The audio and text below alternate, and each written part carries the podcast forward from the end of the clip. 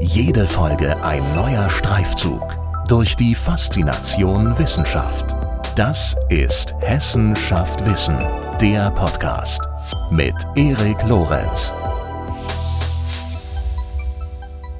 Institute und Unternehmen auf der ganzen Welt forschen unter Hochdruck an einem Impfstoff gegen Covid-19. In Deutschland befinden sich derzeit etwa vier bis fünf Impfstoffansätze in Entwicklung, einer davon durch den Marburger Virologen Stefan Becker und sein Team.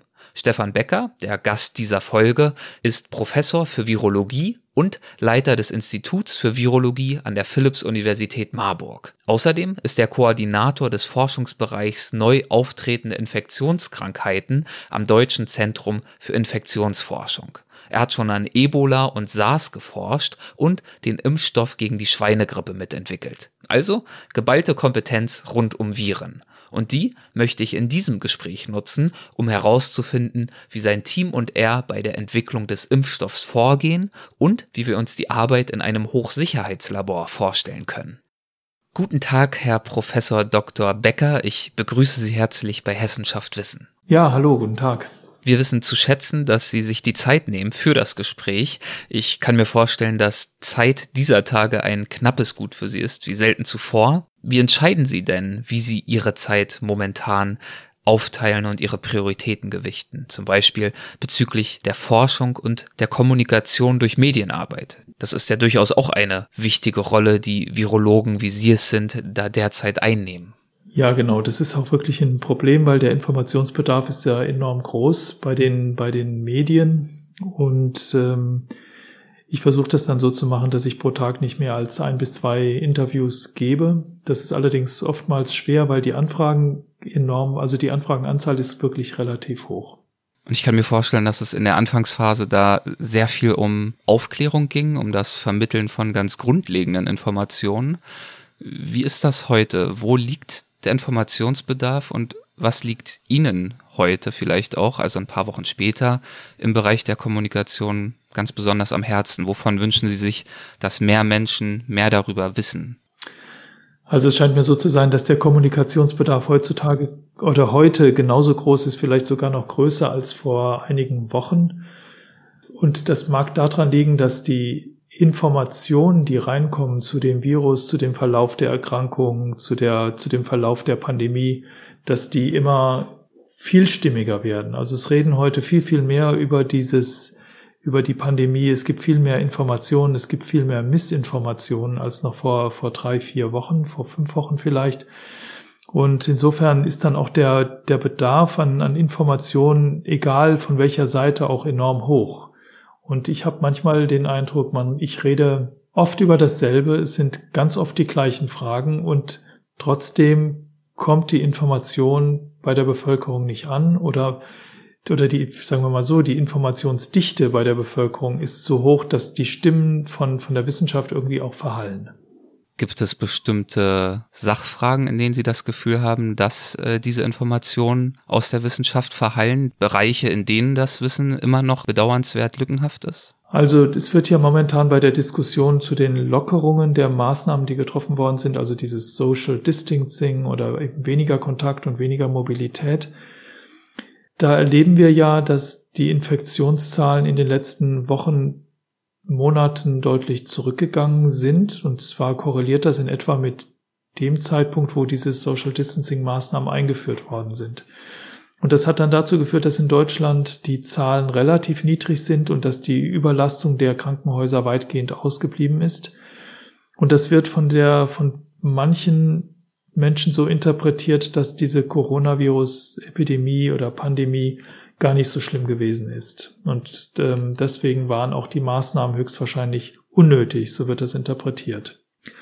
Und das sehe ich natürlich anders. Und ich glaube, dass eben die Maßnahmen, die eingeführt worden sind, dass die tatsächlich wesentlich dazu beigetragen haben, dass in Deutschland die Situation im Moment so aussieht, wie sie aussieht.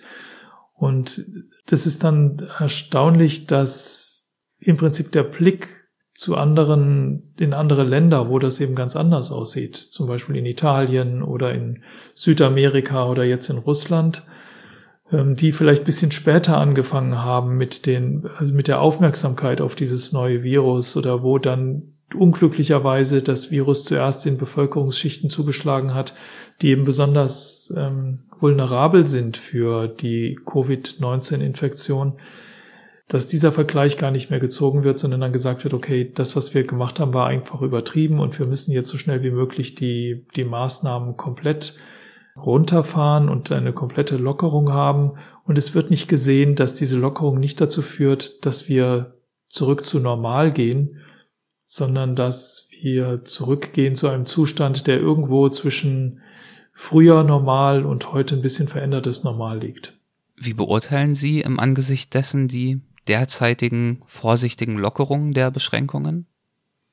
Ich finde, die Lockerungen sind absolut notwendig, weil die Maßnahmen natürlich gewaltige Nebenwirkungen haben. Und die haben dazu geführt, dass die Infektionszahlen, also ich, ich interpretierte die Maßnahmen und die Infektionszahlen heute so, dass die Maßnahmen tatsächlich dazu geführt haben, dass es weniger Infektionen gibt. Gleichzeitig haben die so dramatische Effekte auf unsere Wirtschaft und damit auch auf uns und auf unser Wohlbefinden und natürlich auch diese, diese verringerten Kontakte, die wir haben, die führen ja auch dazu, dass wir uns nicht mehr gut fühlen, dass unsere Gesundheit eingeschränkt ist. Das ist besonders bei alten Menschen sehr stark zu beobachten. Und deswegen glaube ich auch, dass diese Maßnahmen möglichst schnell wieder gelockert werden müssen. Allerdings darf das dann nicht dazu führen, dass die, dass die Infektionsraten wieder hochgehen. Und das sieht jetzt im Moment ja fast so aus, als ob das der Fall wäre, obwohl das, diese Infektionsraten sind ja ein sehr schwerfälliges ähm, Anzeichen für, für die Veränderung der, der Bevölkerung, weil das, was wir jetzt sehen an neuen Infektionen, das ist ja wahrscheinlich vor einer Woche beziehungsweise vor zwei Wochen gesetzt worden, dann diese Infektion. Das heißt, wir haben immer ein, eine, leichte, eine leichte Verzögerung oder eine Verzögerung von zwei Wochen, bis sich eine Änderung des Verhaltens dann in den Infektionszahlen widerspiegelt. Also was wir jetzt sehen, sind die Verhaltensänderungen höchstwahrscheinlich von Beginn des Mai, also 1. Mai zum Beispiel. Lässt sich sagen, worin in den nächsten Wochen trotz der Lockerung, die hoffentlich vielleicht sich ja fortsetzen lassen, worin da die wichtigsten Schutzmaßnahmen bestehen, um möglichst sicherzustellen, dass die Lockerung eben nicht zu einem erhöhten Reproduktionsfaktor führen wird? Ich glaube, die Maßnahmen, die wir dazu brauchen, das sind genau diese Hygienemaßnahmen, von denen Sie gerade eben gesprochen haben. Das ist einmal das Tragen von Mund-Nase-Masken, das ist weiterhin die Kontakte immer noch ein bisschen einzuschränken. Das ist drittens mal die Entfernung, also die Distanz, mit der wir uns zu anderen Menschen aufstellen und miteinander reden. Also diese eins, anderthalb Metern und so, die sollte man einhalten, trotz Mund-Nasenschutz, den wir jetzt ja hoffentlich überall tragen. Und dazu können auch noch weitere Maßnahmen oder Maßnahmen kommen, die jetzt diskutiert werden oder die auch hoffentlich kurz vor der Einführung stehen. Das ist diese Gesundheits-App, also diese Corona-App, die dann testet, wann habe ich mit wem Kontakt gehabt, der dann schließlich sich als infektiös herausgestellt. Und ähm, ich glaube, zusammengenommen könnten diese Maßnahmen schon dazu beitragen, dass dann die Infektionszahlen bei einer Lockerung nicht unbedingt schnell in die Höhe, in die Höhe getrieben werden. Aber man muss es eben dann auch ernst nehmen und es muss jeder sich damit äh, befassen und es muss jeder diese seine Verantwortung wahrnehmen für sich selbst und für die anderen. Und ich glaube, ohne das wird es nicht gehen. Sie leiten das Institut für Virologie der Universität Marburg. Wir machen einen kleinen äh, Themensprung. Welchen Forschungsschwerpunkten widmet sich dieses Institut? Ja, das Institut für Virologie in Marburg, das hat den Schwerpunkt auf hochpathogene Viren und das Hochpathogen bezieht sich dann darauf, wie gefährlich und wie stark krankheitsauslösend sind diese Viren. Eins der besten Beispiele dafür ist zum Beispiel das Ebola-Virus oder auch das Marburg-Virus. Das ist ja genannt worden nach der Stadt Marburg und das ist der Ort, wo dieses Virus auch das zum ersten Mal aufgetreten ist, 1967. Und Marburg und Ebola-Virus sind sehr eng verwandt miteinander. Und insofern kann man sich vorstellen, dass beide Viren eben schwere Erkrankungen auslösen. Und bei beiden Viren ist es so, dass die Todesfallrate, wenn man damit infiziert war, sehr hoch ist. Das kann bis zu 50 Prozent sein. Oder teilweise sogar noch höher. Und das sind solche Viren, die man als hochpathogen, also hochgefährlich einschätzen würde. Wir arbeiten dann auch noch an anderen Viren, die ähnlich in die eine ähnliche Kategorie fallen, wie zum Beispiel das Lassa-Virus oder Nipah-Virus. Und das sind alles Viren, die werden von Tieren auf Menschen übertragen und lösen dann bei den Menschen eben diese schweren Erkrankungen aus.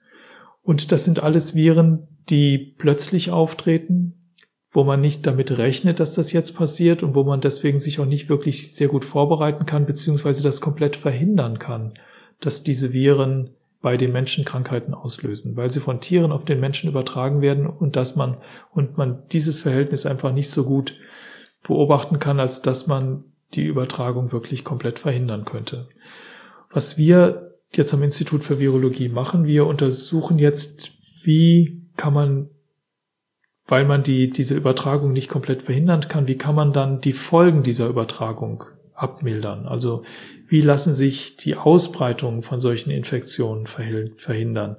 Welche Maßnahmen kann man ergreifen, um diese Infektionen dann eben abzumildern in ihrer Wirkung? Das wäre dann bei uns die Entwicklung von Impfstoffen oder die Suche nach antiviralen Medikamenten und außerdem natürlich das schnelle zur Verfügung stellen von Diagnostik.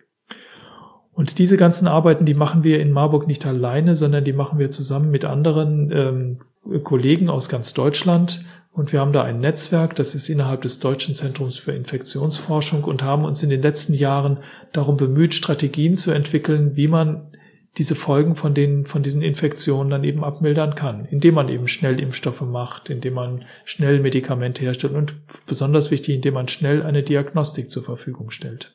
Und aktuell arbeiten Sie auf diese Art und Weise vermutlich vor allem auch am Covid-19-Virus. Ist das richtig? Genau. Also als das äh, Coronavirus Anfang Januar in China ausgebrochen ist, da war uns allen klar, dass das höchstwahrscheinlich nicht auf China beschränkt sein wird. Und äh, wir haben dann sofort angefangen mit den Vorbereitungen zu einem, zu einem Impfstoff und Vorbereitungen für eine Diagnostik. Und das ist dann von Kollegen gemacht worden, von, besonders von Christian Drosten so dass wir dann sukzessive auch unsere Forschungsarbeiten umgestellt haben. Also wir arbeiten jetzt, besonders meine Arbeitsgruppe, sehr stark an, an Covid-19, also diesem neuen Coronavirus.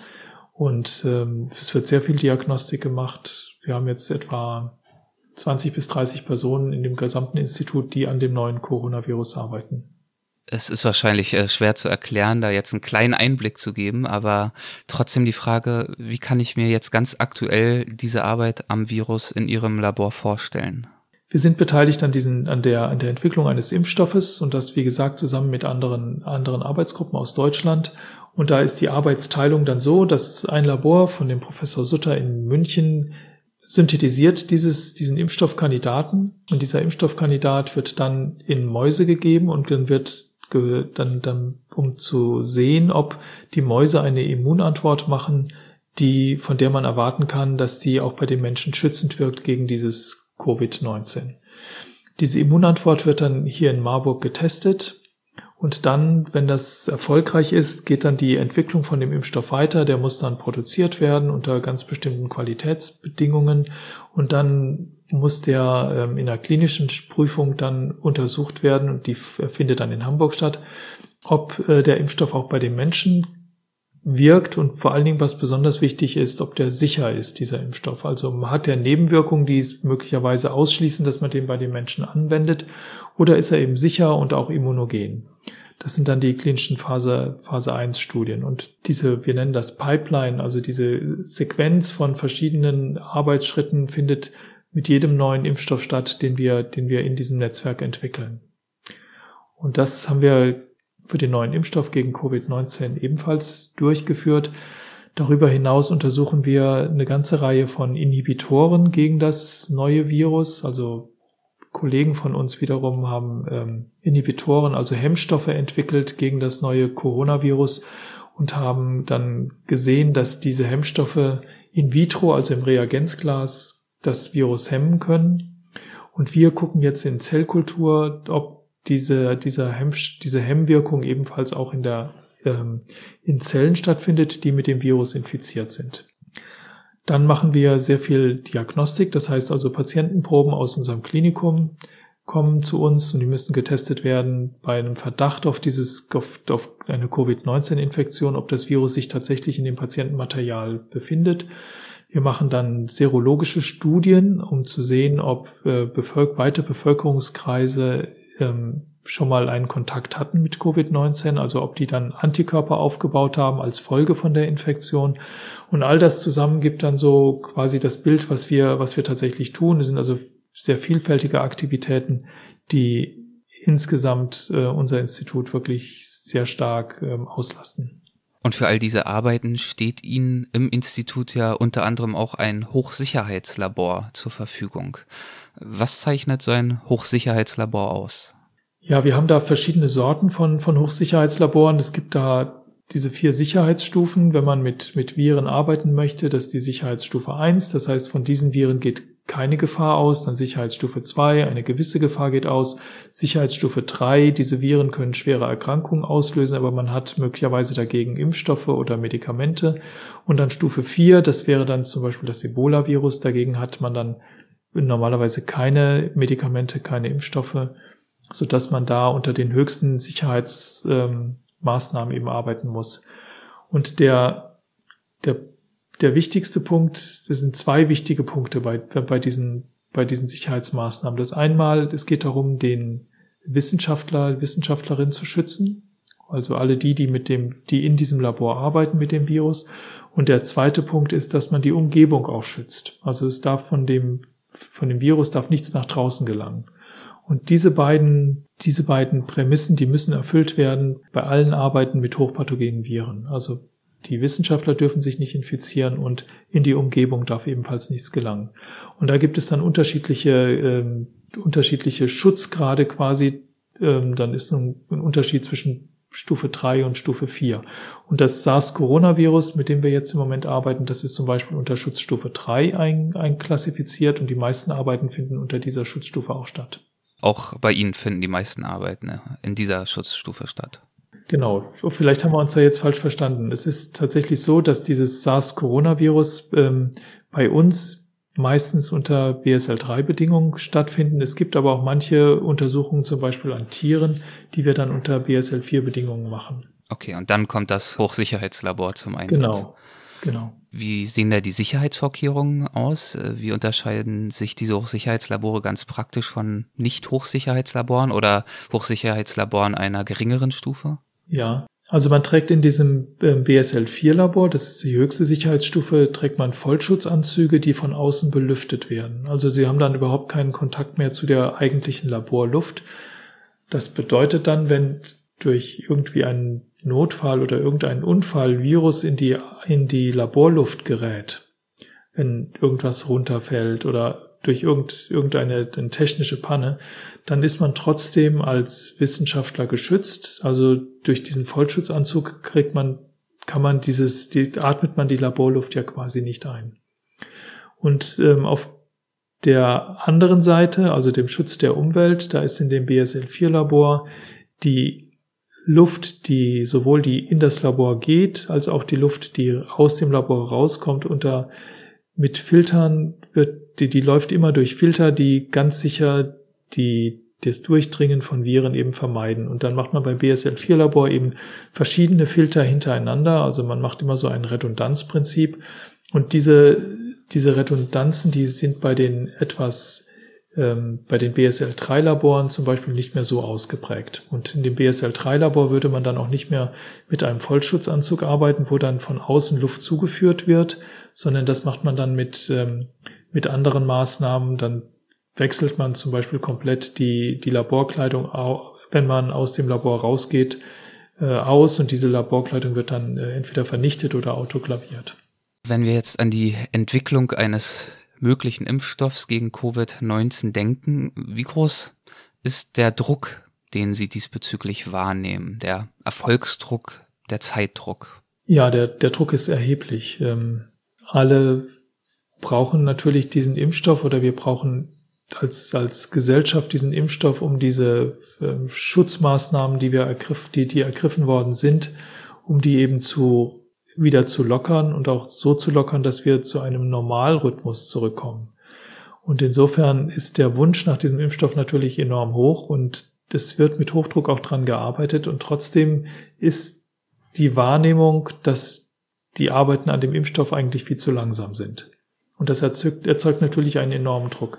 Und man kann die Arbeiten aber auch nicht beschleunigen oder nicht über ein bestimmtes Maß hinaus beschleunigen, weil wir natürlich auch einen sicheren Impfstoff haben wollen. Denn es werden ja gesunde Menschen geimpft und da muss man dann besonders vorsichtig sein, wenn man Risiko gegen Nutzen dieses Impfstoffs abwägt.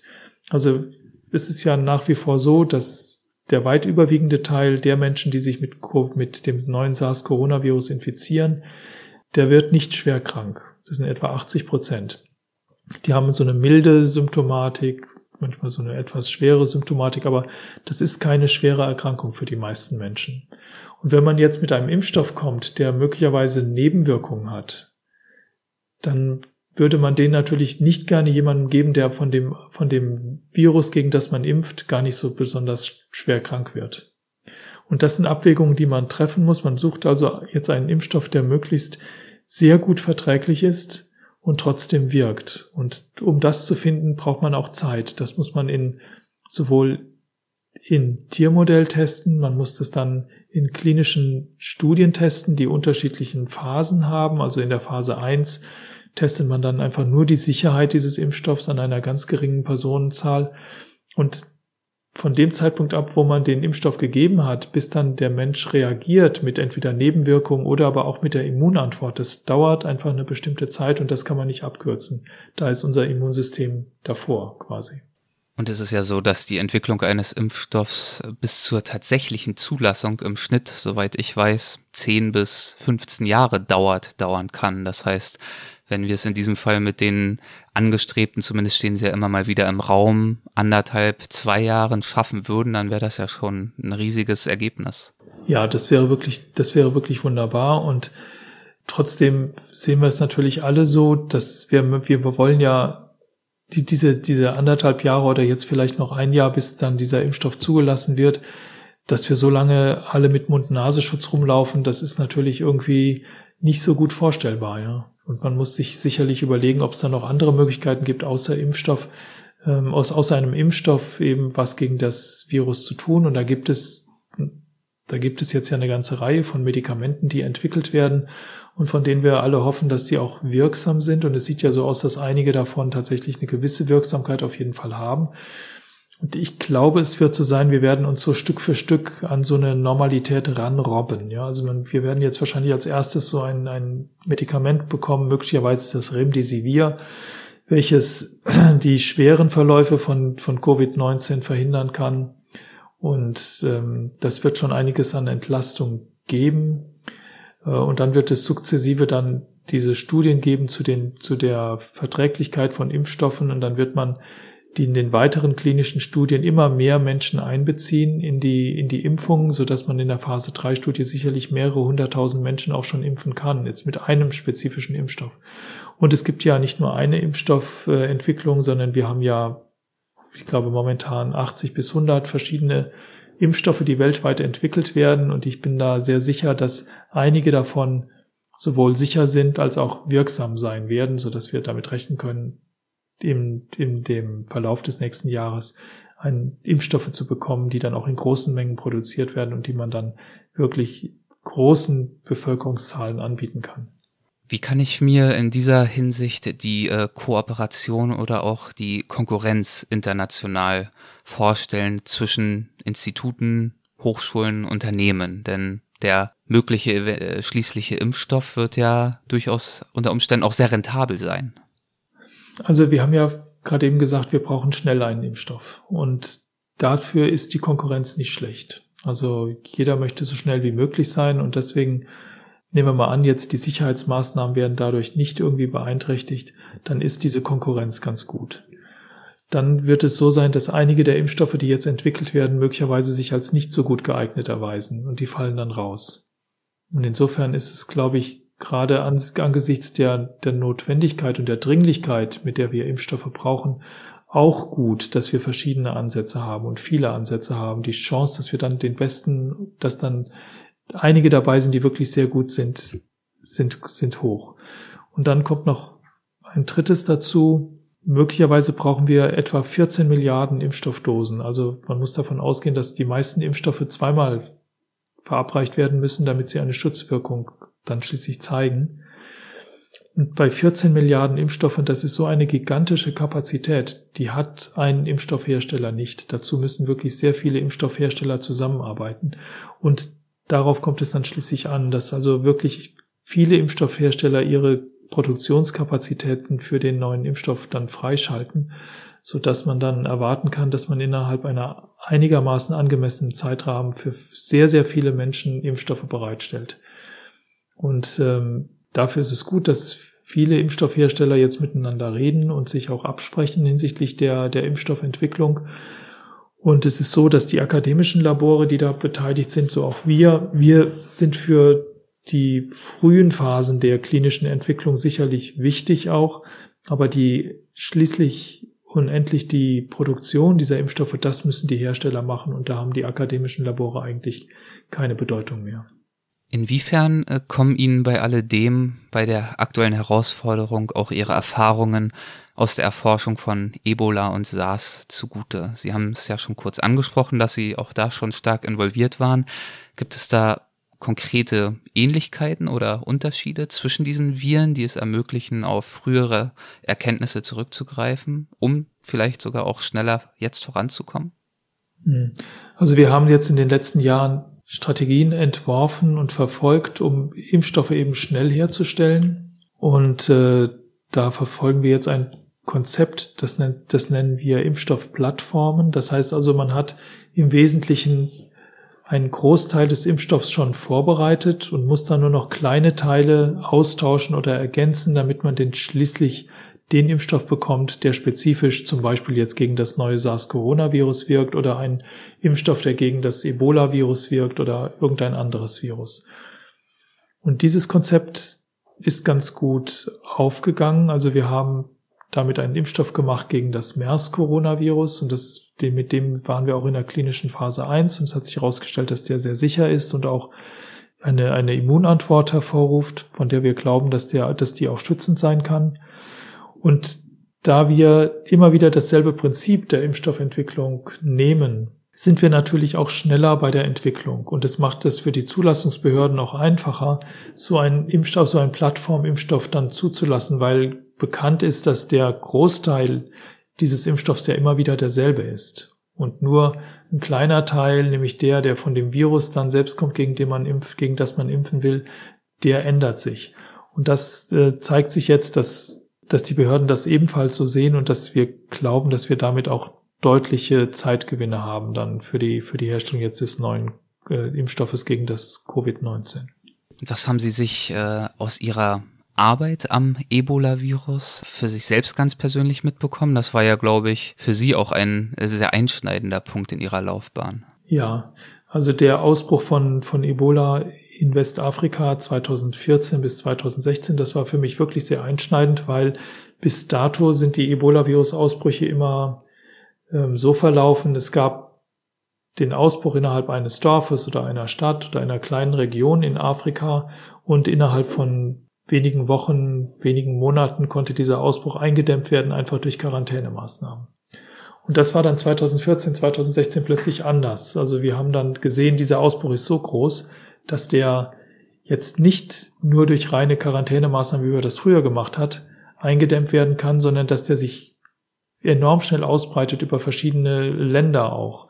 Und damit hatte dieser Ausbruch dann eine Größenordnung erreicht, die drohte nicht nur die einzelnen Länder zu destabilisieren, sondern auch eine ganze Region. Und ich meine, es war dann zu dieser Zeit auch so, dass wir auch hier in Deutschland Angst hatten vor Ebola-Virus, obwohl es eigentlich keinen Grund gab, weil wir ja nicht wirklich äh, Erkrankte hatten. Und aus diesem, aus diesem Ebola-Virus-Ausbruch ist deutlich geworden für uns alle, dass man diese hochpathogenen Viren wirklich sehr ernst nehmen muss und dass die in der Lage sind, nicht nur solche regionalen oder lokalen Ausbrüche hervorzurufen, sondern auch größere Ausbrüche, die möglicherweise die gesamte Welt betreffen. Und dass man für solche Situationen dann eben die ähm, Vorbereitungen treffen muss. Und innerhalb dieser Zeit, also nach, kurz nach diesem Ebola-Virus-Ausbruch, ist das auch in der, in der Politik angekommen. Man hat dann angefangen, ähm, Förderstrategien zu entwickeln, wo man sagt, da Impfstoffe gegen Ebola-Virus nicht so interessant sind für die, für die kommerziellen Hersteller, muss man sich überlegen, wie kann man solche, die Entwicklung von solchen Impfstoffen denn durch öffentliche Mittel fördern. Und da gab es jetzt eine ganze Reihe von, von äh, Ansätzen, um das, um sich in diese Richtung eben weiterzuentwickeln. Das hat dann zum Beispiel dazu geführt, dass eine neue Institution gegründet worden wurde, die nennt sich CEPI, das ist Coalition for Epidemic Preparedness and Innovation. Und dieses, und CEPI hat sich auf die Fahnen geschrieben, Impfstoffe zu entwickeln oder beziehungsweise die Impfstoffforschung und Entwicklung zu finanzieren für solche Viren, die wir hochpathogene Viren nennen. Da gibt es jetzt eine Liste von etwa 10 bis 12 Viren bei der WHO, gegen die jetzt Impfstoffe entwickelt werden. Und natürlich ist das momentan ein bisschen ausgesetzt dadurch, dass wir alle jetzt an dem neuen Coronavirus arbeiten. Aber im Prinzip ist das das Ziel und es wird weiter verfolgt. Okay, um nochmal äh, auf das Institut für Virologie zurückzukommen an sich. Äh, zu Ihren Aufgaben gehört neben alledem natürlich auch äh, die Ausbildung von Studierenden. Gibt es diesbezüglich äh, bestimmte Schwerpunkte, die noch hervorzuheben wären für das Studium der Virologie in Marburg? Also man kann Virologie ja nicht als Fach wählen. Das ist dann im Rahmen von einem Biologiestudium oder von einem Humanbiologiestudium, dass dann die Studierenden bei uns ihre, ihren Schwerpunkt wählen können und dann eben Infektionsmedizin oder Infektionsbiologie. Und davon kommen dann einige auch bei uns in der, in der Virologie vorbei und machen dann bei uns ihre Bachelorarbeit oder Masterarbeit.